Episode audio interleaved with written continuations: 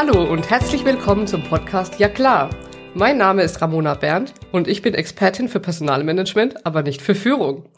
Zur heutigen hundertsten Episode von Ja klar habe ich Stefans Podcast übernommen und werde ihm einige Fragen stellen. Das Schöne dabei ist, die Fragen kommen von Freunden, Bekannten, ehemaligen Podcast-Gästen, beinhalten persönliche und fachliche Themen und Stefan kennt diese bisher natürlich nicht. Sonst wäre es ja auch langweilig, Stefan, oder? Ja, das wäre total langweilig. Erstmal hochoffiziell, herzlichen Glückwunsch zu deiner hundertsten Podcast-Episode. Von Ja klar, wie stolz bist du? Auf einer Skala von 1 bis 100, 125. total, total stolz. Also, ich glaube, das hätte mir keiner zugetraut. Und du warst ja damals dabei, als ich die Idee hatte und du hast mich auch angeguckt wie ein Auto, als wir auf Rodos waren im September 21. Die Story kennt jetzt auch schon jeder. Ähm, aber das ist jetzt über zwei Jahre her und dann das so umzusetzen und diszipliniert durchzuziehen, was nicht immer unbedingt meine Stärke ist, äh, bin ich da sehr stolz drauf, ja. Ja, das kannst du auch sein. Welche Erlebnisse sind dir nach so vielen Folgen noch im Kopf? Wer oder was hat dabei so richtig rausgestochen?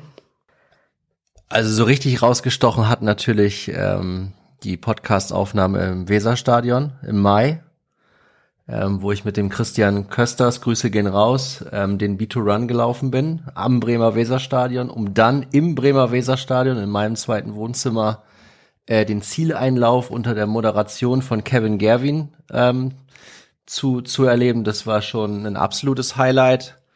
Ähm, aber auch das Interview mit der ähm, Jenny Kettemann, mit der Geschäftsführerin von den Rhein-Neckar-Löwen, bei ihr vor Ort im Büro in Neckarau hier in Mannheim. Das war auch ein Highlight und ist jetzt noch nicht online, kommt aber bald online. Also ich meine, in so einem VW-Bully, in so einem alten Oldtimer vor der SAP-Arena einen Podcast aufzunehmen, äh, das sind so Dinge, ähm, die stechen heraus. Ja. Also eher die Orte und weniger die Inhalte. äh, ich würde ich würd sagen, die Inhalte, die wir dort beleuchtet haben, waren auch gut. Ähm, aber das, was wirklich in Erinnerung bleibt, sind halt einfach die, äh, die Momente, die man, die man da sammelt vor Ort mit den, mit den Leuten, mit denen man das gemacht hat.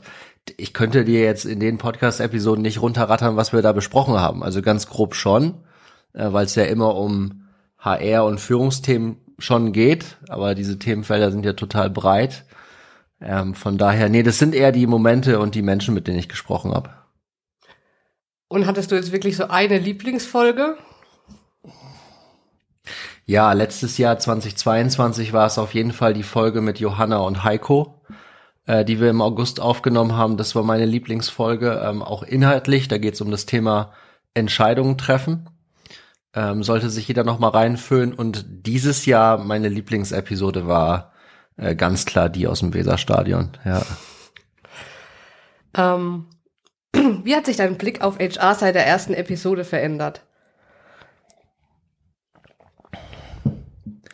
Äh, nicht, nicht großartig, weil ich ja mit der Mission rangegangen bin, eine bessere Arbeitswelt zu gestalten ähm, und weniger aus der HR-Opferrolle zu diskutieren. Und jetzt fast zwei Jahre später äh, muss ich sagen, dass sich ähm, insgesamt noch gar nicht so mega viel verändert hat. Äh, von daher glaube ich, dass sich mein Blick auf das HR-Thema nicht grundlegend verändert hat, sondern eher bestärkt hat, dass ich äh, an dem Thema weiterarbeiten muss. Würdest du sagen, dir ist es gelungen, dass HR nicht aus der Opferrolle beschrieben wird? Also in meinem kleinen Mikrokosmos bestimmt. Ähm, aber wenn man es hört, sieht, dann wahrscheinlich noch nicht. Nee, also da ist noch viel zu tun. Okay. Dann wollen wir mal sehen, wie spontan du bist. Kleiner Elevator-Pitch. Was waren deine Key Takeaways aus 99 Podcast-Episoden? Oh, leck. Du hast 30 Sekunden Zeit. Oh, leck.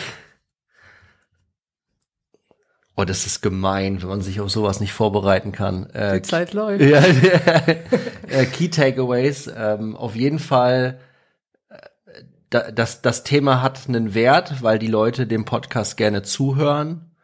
Was sich so als roter Faden herauskristallisiert hat, ist ganz bestimmt das Thema äh, Mut zur Veränderung Und was sich herauskristallisiert hat, ist, dass äh, Personaler ihre überfachlichen Kompetenzen überdenken müssen, um an den Entscheidertisch zu kommen. Das war doch. Waren das 30 Sekunden? Keine Ahnung. Du hast gar nicht auf die Uhr geguckt. Nein. Hm. Ähm, was sind denn deine Beobachtungen in deinem Netzwerk zu deinen Podcast-Themen? Welches Netzwerk meinst du? Freunde, Familie, Bekannte, Kollegen, ehemalige Kollegen. Also gerade, was ich nicht gedacht hätte, ist, dass es im privaten Umkreis äh, so gut ankommt. Ähm, und dass auch tatsächlich Familie und Freunde Spaß daran haben, mir beim Podcasten zuzuhören. Ähm, und sich das tatsächlich dann auch im Urlaub anhören, um so ein bisschen Heimat mitzunehmen. Das sind natürlich ganz schöne Momente. Ansonsten im Netzwerk kriege ich sehr viel, ähm, sehr, sehr viel Aufmunterung, dass das ein sehr professioneller, super guter, inhaltlicher Podcast ist. Ähm, und dass dieser Slogan ja klar auch den allermeisten sofort super einleuchtend ist. Ich meine, das hat, hatte ich in Rodders noch nicht die Idee, dass wir den ja klar nennen. Das war dann irgendwann mal hier auf dem Sofa mit einem Glas Wein. Ähm, ich weiß nicht mehr, wann das genau war, aber du meintest mal irgendwann so im Dezember, gell? Also irgendwie Podcast gestartet und dann. Also ich habe wahrscheinlich eher kein Glas Wein mehr getrunken, aber. Nee, vermutlich zu dem Zeitpunkt nicht, weil du mit Marlene schwanger warst, ja, genau. Ähm, ja, aber ist äh, das, was ich beobachte, ist, und das Netzwerk erkennt das auch an. Ähm, ich bin ja jetzt kürzlich zum zur Top Voice gewählt worden von von Personio. Das sind dann so Auszeichnungen, wo ich mir dann sage, also ich brauche das nicht für mein Ego. Auf der anderen Seite ist es trotzdem eine ganz gute Anerkennung und äh, der Podcast ist sichtbar, ja. Jetzt wird's ein bisschen persönlicher. Da bin ich jetzt auch mal sehr auf die Antwort gespannt. Ja. Wenn du ein Roboter oder eine künstliche Intelligenz wärst, hättest du dann eine männliche oder eine weibliche Stimme? Was denn das? Ach, ich glaube, dass ich eine männliche Stimme hätte. Warum? Keine Ahnung. Bauchgefühl. Okay. Und würdest du dann eher im Corporate oder eher im Customer-privaten Bereich unterwegs sein? Ver vermutlich eher im, im Corporate-Bereich. Was auch immer Corporate ist. Ja, im unternehmensinternen Bereich, oder? Ja, da, ja. ja. Ja. Wärst du eher ein Generalist oder eher ein Spezialist? Du lachst, äh, ganz klar Generalist. Spezialist kann ich nicht, das weißt du. Was soll die Frage? Äh, wärst du ein Humanoid oder vielleicht ein Hund? ähm, jetzt bräuchten wir Marlene, ne, die, die, die jetzt anfängt, äh, Tierlaute nachzumachen. Ähm, ne, ganz klar, Humanoid. Okay. Jetzt wollen wir noch ein bisschen fachlicher werden. Ähm, wie stehst du zum Thema Gendern? Würdest du das in deinem eigenen Unternehmen verankern und wenn ja, wie? Ja, ich würde, ich würde es verankern, weil für mich ist es eine Res Respektsgeschichte. Ich würde aber auch niemanden verurteilen, äh, der das nicht direkt auf die Kette kriegt. Und ähm, einige wissen das ja, dass ich, dass ich bei We Like You mit drin bin und bin und gerade mein eigenes Unternehmen aufbaue. Und da haben wir das tatsächlich in unserem Werte-Workshop, saßen wir zusammen in Mannheim bei den Jungs von Karl und haben das tatsächlich auch so miteinander gesprochen, dass das für uns wichtig ist. Ja, also wir haben es jetzt nicht genau in die Kernwerte mit aufgenommen mit einem Satz oder sowas. Wir werden es auch nirgendwo an irgendwelche Wände plakatieren. Ähm, aber ich bin da nicht radikal unterwegs. Ich verurteile keine Menschen, die das nicht so schnell drauf haben.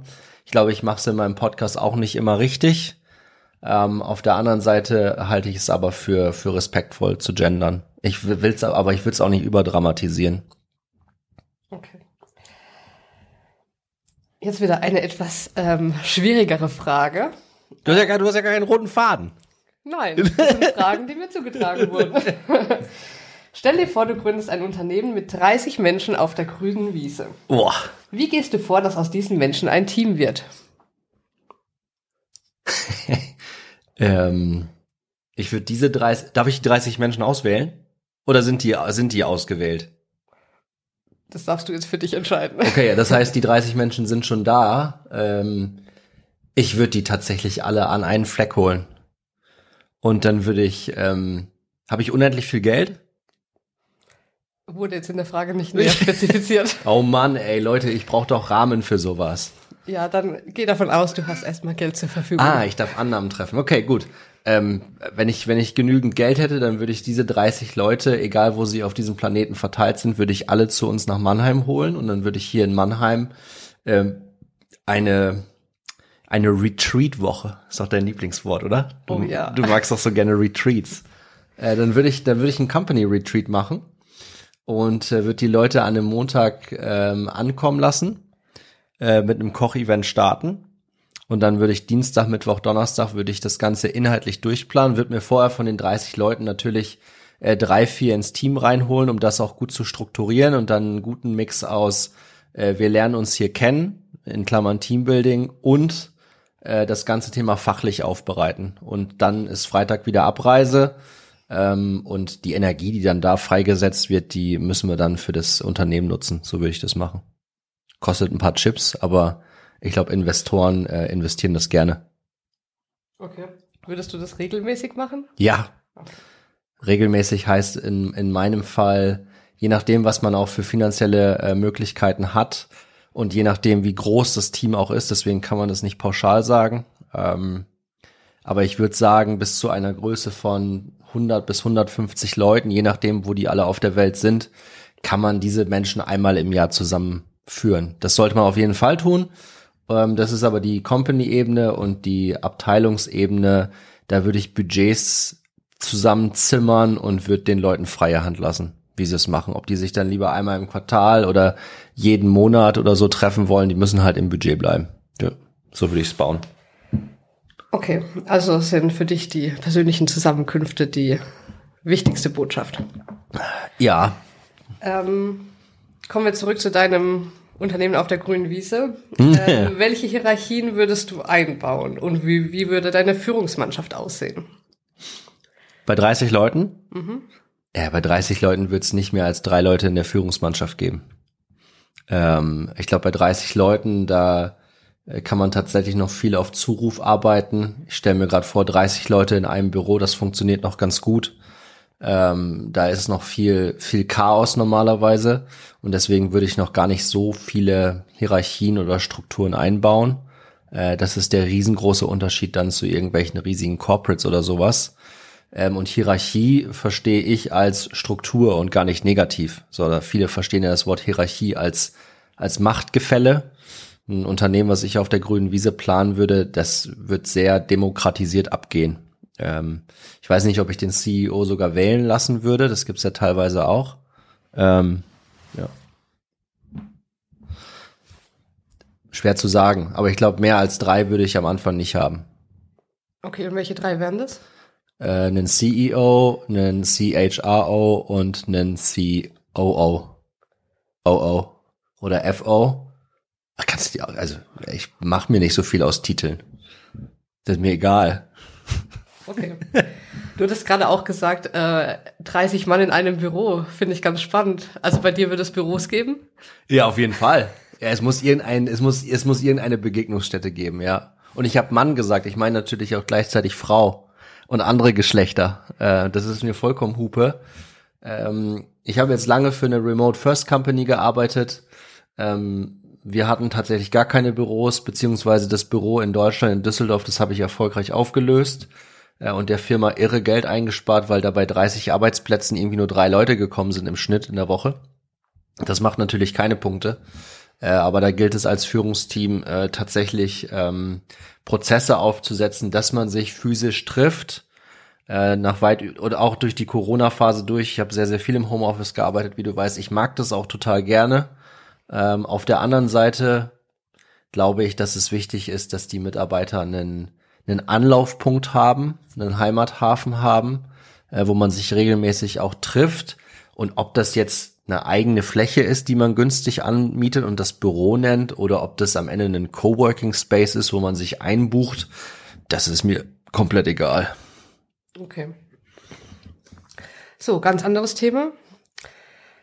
Wie stehst du zum Bedarf und Nutzen betrieblicher Gesundheitsförderung? und was sind dabei Must-Haves für einen zukunftsfähigen, attraktiven Arbeitgeber? Kannst du die Frage nochmal vorlesen? Das ist ja ein totaler Content-Switch. Ja, äh, du hast verschiedene Personen benannt, die Fragen eingereicht haben. Entsprechend bunt ist auch die Vielfalt an Fragen. Ja, das ist gut so. Wie stehst du zum Bedarf und Nutzen betrieblicher Gesundheitsförderung? Fangen wir mal mit der ersten Teilfrage an. Ja, sehr gut. Äh, der Bedarf ist, glaube ich, enorm hoch. Äh, wenn man Statistiken Glauben schenken mag, dann sind die äh, Krankheits- und Fehltage in Deutschland weiterhin auf einem relativ hohen Niveau und in den letzten Jahren auch nicht gesunken. Das heißt, ich würde, wenn ich wieder auf der grünen Wiese unterwegs wäre, würde ich auf jeden Fall in Prävention investieren um am Ende des Tages gar nicht Gesundheit managen zu müssen. Ich glaube, man kann Gesundheit auch nicht managen. Man kann als Unternehmen einfach nur, nur in Anführungszeichen ein Umfeld aufbauen, in dem sich die Leute sehr wohlfühlen. Und dann werden die Leute trotzdem auch mal krank. Und dann muss es Möglichkeiten geben, dass äh, diese Leute auch dann von äh, zu Hause bleiben können bei Krankheit und sowas. Also ich würde viel in das Thema Prävention investieren ähm, und dann natürlich auch Strukturen etablieren, dass äh, Mitarbeiter nicht das Gefühl haben, krank zur Arbeit zu müssen oder krank von zu Hause aus arbeiten zu müssen. Egal welche Krankheit es am Ende des Tages ist. Okay. Ähm, was sind Must-Haves für einen Zukunft, zukunftsfähigen, attraktiven Arbeitgeber in der betrieblichen Gesundheitsförderung?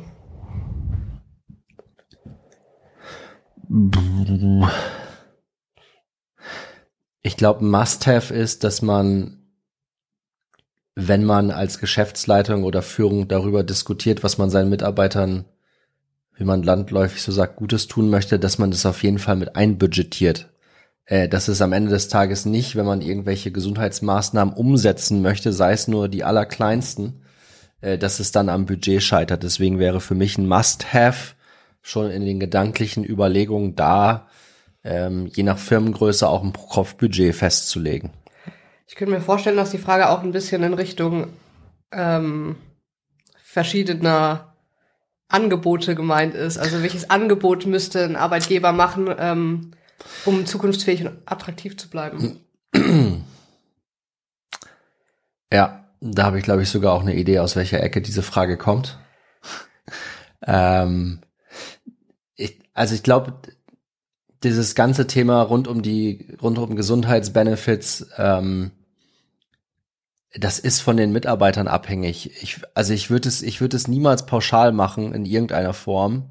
Äh, wenn du ein junges Start-up hast, dann hast du in aller Regel auch Menschen, die irgendwie noch nicht mal das 30. Lebensjahr erreicht haben. Die sind alle noch relativ jung und kommen von der Uni oder der Hochschule und geben richtig Vollgas. Die haben in aller Regel auch noch keine Family und Kids und irgendwelche anderen Verantwortlichkeiten. Von daher, die geben da zeitlich gesehen auch total Vollgas.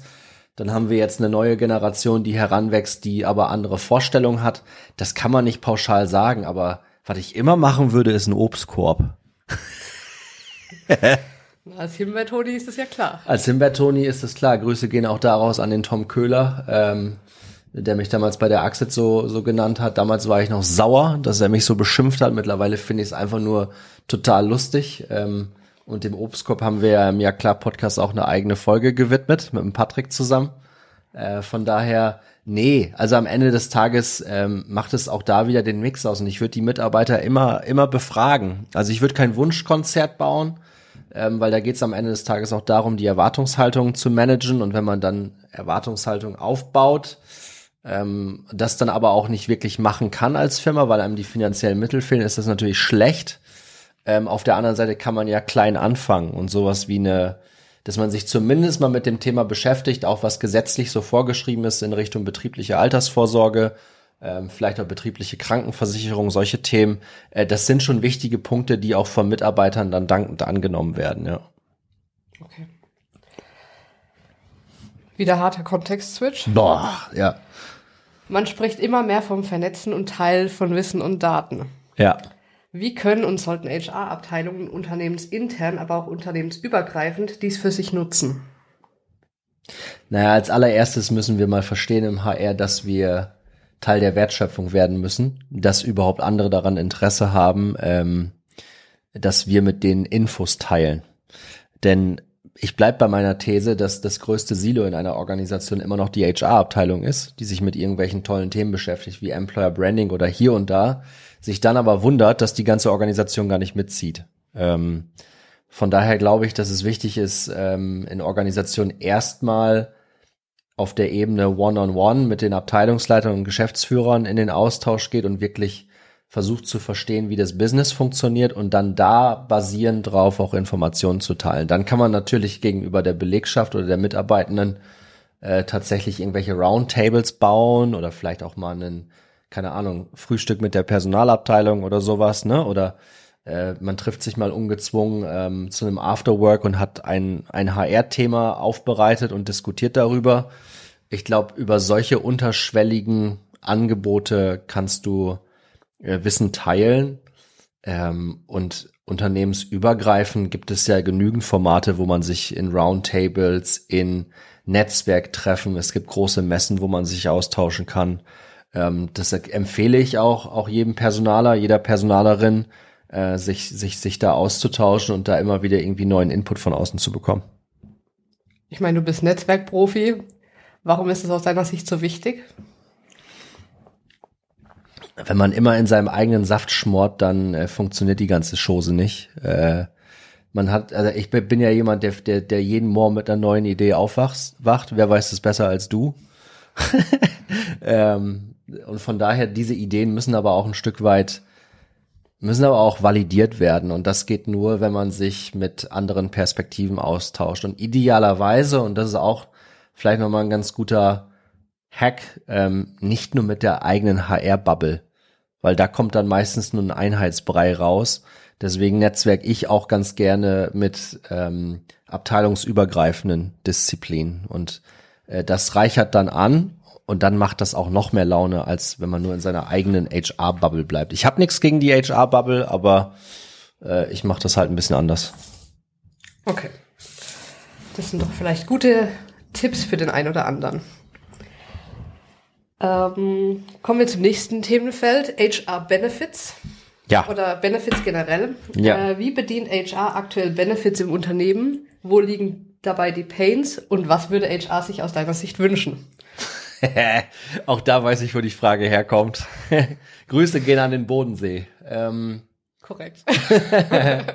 ja, die Frage kann nur vom Flo kommen, ist doch klar. Äh, von da haben wir auch schon viel drüber diskutiert. Ähm, ich glaube, das Wichtige aus, aus HR-Sicht ist immer, dass der administrative Aufwand so gering wie möglich bleibt, äh, weil wir schon mit vielen, also wenn Firmen schon versuchen, sich zu digitalisieren und HR auch, äh, dann haben wir mit mehr als nur einem System zu tun und das muss eigentlich auf Knopfdruck alles da sein, digital.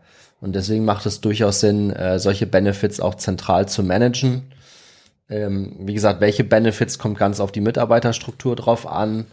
Und ich glaube, dass der richtige Mix an Benefits on top of einem attraktiven ähm, Gehalt ein ausschlaggebender Punkt sein kann, um Talente zu generieren und wirklich auch äh, sich als attraktiven Arbeitgeber aufzustellen. Aber das ist es halt nicht nur. Das macht es halt bei uns so komplex. Gibt's auch keine einfache Antwort drauf. Sonst hätten wir es ja schon. So ist es. Yeah. ähm,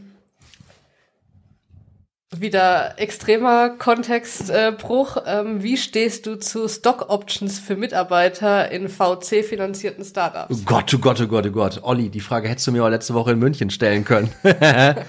ähm, ja, es ist ja jetzt gerade diese Woche ein Gesetz verabschiedet worden im Deutschen Bundestag, ähm, was das Thema Stock Options oder Mitarbeiterbeteiligung angeht. Ich glaube, das ist der richtige Schritt in die richtige Richtung.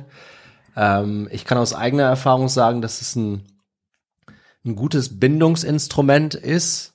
Ich kann aber auch sagen, wenn das schlecht kommuniziert wird in Firmen und man als Mitarbeiter das Gefühl hat, dass durch diese Stock Options eine Zweiklassengesellschaft aufgebaut wird, also Beispiel, die Führungsmannschaft bekommt das und alle anderen Mitarbeiter, fleißigen Bienchen bekommen gar nichts, ähm, dann ist das schlecht.